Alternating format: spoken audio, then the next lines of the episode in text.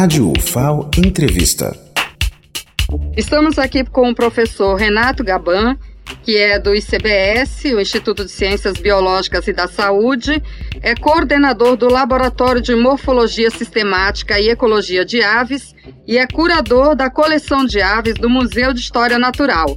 E esse próximo final de semana tem mais uma edição do Fim de Semana no Museu, nos dias 19 e 20, que vai ser sobre aves, né, professor? Isso, exatamente. Nos dias 19 e 20 agora de outubro, é, eu e minhas alunas, meus alunos do laboratório, estamos organizando um evento é, onde a gente pretende receber a população alagoana no Museu História Natural de Alagoas, da UFAL, né, que fica ali na praça da faculdade.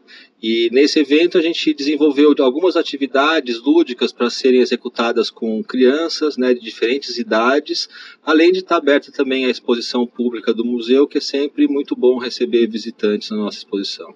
E essa abertura do museu aos finais de semana tem sido muito boa, né, para atrair os moradores daquela localidade, a comunidade universitária também, para essa questão que mistura um pouco de diversão e muito de conhecimento. Isso, exatamente. Há mais de um ano já o museu começou um programa de visita é, nos finais de semana, chamado Fim de Semana no Museu de História Natural, é, onde a gente, uma vez por mês, abre as portas do museu, desenvolve atividades especiais com temáticas distintas e a gente tem a oportunidade de receber a população alagoana e contribuir um pouco mais com a, com a difusão científica e cultural no estado. Agora, professor, para falar de um assunto que tem preocupado muito aos pesquisadores, principalmente ao senhor que faz esse levantamento sobre as aves aqui dos biomas, é, essa mancha de óleo, essa quantidade de óleo nas praias também tem atingido as aves. Realmente, no laboratório, é, vinculado a projetos de pesquisa do laboratório, a gente desenvolve um amplo projeto sobre aves de alagoas, nos diferentes biomas. E, particularmente, nos últimos três anos, nós temos um dedicado a estudar algumas aves migratórias que migram né, das regiões temperadas e boreais do hemisfério norte, e quando o inverno chega por lá, elas migram para o sul pra, e usam aqui o nosso litoral como estação de descanso e reprodução. E infelizmente, né, nesse ano teve essa ocorrência que ainda a gente está investigando a origem e a extensão desse, desse derramamento de petróleo.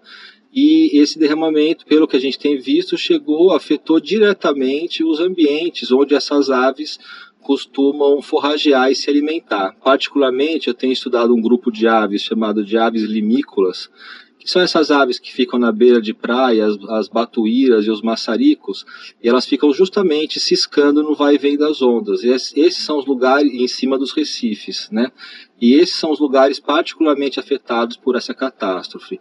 Infelizmente, ela tem se demonstrado de grandes proporções, sem dúvida é uma tragédia que, que afetou o litoral nordestino brasileiro, só que ainda a gente não consegue sequer ter uma, um parâmetro, uma fotografia exatamente do que está acontecendo.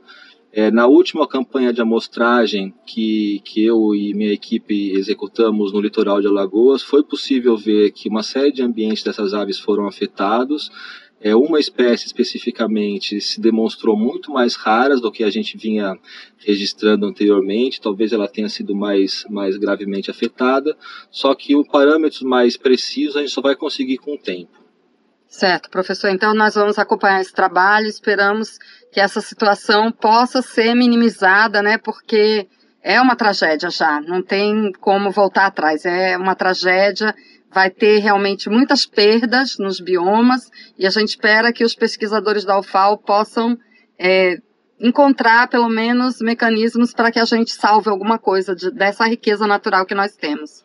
É, realmente, todos os pesquisadores da área de biodiversidade ficamos alarmados com o que aconteceu nas diferentes áreas. Eu trabalho com aves, mas os, os colegas que, que estudam peixes, mamíferos aquáticos, todos estamos alarmados é um grupo de pesquisadores que, assim como eu, estudam essas aves limícolas. A gente está produzindo uma carta para ser encaminhada às autoridades, é, sugerindo programas de monitoramento, sugerindo atitudes, ações específicas para tentar conter o impacto sobre essa parcela bastante sensível é, da avifauna lagoana, esses animais migratórios que dependem da integridade é, dos ambientes onde elas se alimentam para conseguir voar centenas ou milhares de quilômetros para o hemisfério norte para se reproduzir.